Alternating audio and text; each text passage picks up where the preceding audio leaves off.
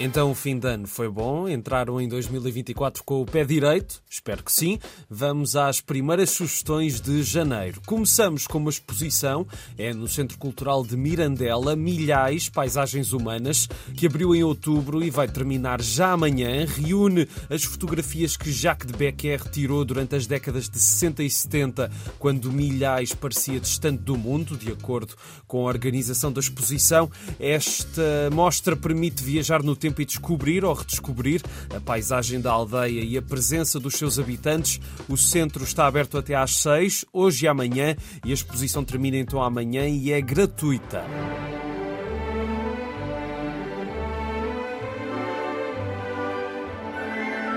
Em Almada, o Teatro Joaquim Benito vai ter amanhã às nove da noite uma opereta em versão de concerto. É a Viúva Alegre, de Franz Lear, o compositor austríaco com ascendência húngara. Esta é a proposta da Orquestra Sinfónica Portuguesa e do Coro do Teatro Nacional de São Carlos para o Teatro Joaquim Benito. E estamos a ouvir uma das composições desta opereta, que estreou em 1905 e tornou-se um sucesso internacional que perdura até hoje, com várias adaptações ao cinema, contando uma história de amor e com muito dinheiro à mistura e vamos então ver uma versão em concerto desta opereta amanhã às nove em Almada. E a pensar no Dia dos Reis, há uma oficina a acontecer na Biblioteca Municipal Bruno Vieira Amaral no Val da Moreira, na Moita. Na quinta e na sexta, os mais novos vão poder aprender a fazer os seus próprios reis magos através de material reciclado, de cápsulas de café rolos de papel, tudo vale para dar outra vida a Baltazar, Gaspar e Melchior. Quinta e sexta das 3 às 5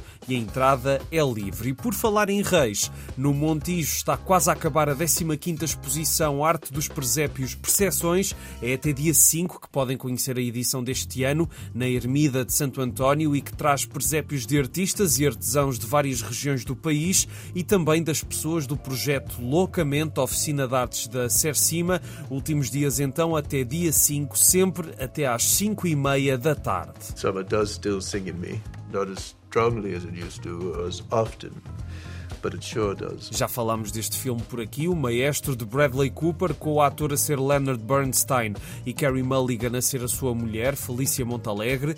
O filme é mais sobre a relação entre ambos do que uma biografia de Bernstein a percorrer toda a sua vida e obra e funciona muito bem. É uma belíssima viagem em que a música acaba, claro, por ter um papel importante. Uma produção da Netflix que chegou aos cinemas portugueses e há mais duas oportunidades para ver este belo filme em sala e ele pede mesmo o grande grande ecrã na Casa do Cinema de Coimbra. Passa hoje às 7h10 e amanhã às 2h30 e às 9h30 e no sábado às 9h30 será exibido no Auditório Municipal António Chainho, em Santiago do Cacém. E é tudo por hoje. Um grande abraço e até amanhã.